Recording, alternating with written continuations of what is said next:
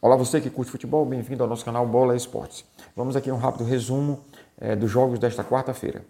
É, pela Copa do Brasil, Fortaleza e São Paulo se enfrentaram em Fortaleza e ficou no 3 a 3 É um jogo difícil, um jogo complicado, um jogo que, é, ao final, ficou com sabor de vitória e de derrota para ambos os times.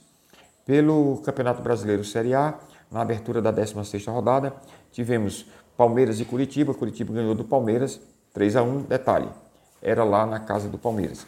Derrota que custou o cargo do técnico Vanderlei Luxemburgo. Depois o Grêmio também em casa enfrenta o Botafogo e ganha por 3 a 1. O Santos em casa também na Vila Belmiro perde para o Atlético Goianiense por 1 a 0. O Atlético Mineiro e o Fluminense fazem seu jogo e ficam no 1 a 1. O Internacional vai a Recife e ganha do Esporte por 5 a 3.